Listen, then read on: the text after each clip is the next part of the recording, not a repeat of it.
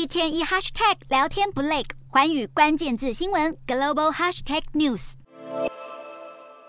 无聊时滑滑 TikTok 早已成为美国许多年轻人生活的一部分。不过，现在美国政府在对付抖音上，或许也要动真格了。七日，美国国会多位跨党派议员提出了一项限制外国通讯产品的法案，包括 TikTok 在内，未来只要是有国安疑虑的应用程式，政府就可以禁止。这项法案也获得白宫的支持。美国联邦调查局局长瑞伊也在国会听证会上表示，TikTok 可以控制好几百万的流动设备，并在特定议题上操作分裂美国人。白宫日前就曾经要求联邦政府员工应该避免使用 TikTok，而对于可能被全面封杀，TikTok 则发表声明表示，这样禁止也等于限制美国文化传播。另外，美国的 TikTok 用户超过一亿人，有公民团体就认为要全面禁止并不容易，而 TikTok 也并非坐以待毙。为了消除各国政府的疑虑，TikTok 八日宣布要在欧洲建立新的数据中心，他们将透过第三方来监督针对用户资料的使用，另外也会增加控制界面，来限制员工访问欧洲用户的数据。不过，欧盟日前才命令员工要在公务手机上删除 TikTok。TikTok 的挣扎，各国会不会买单就不知道了。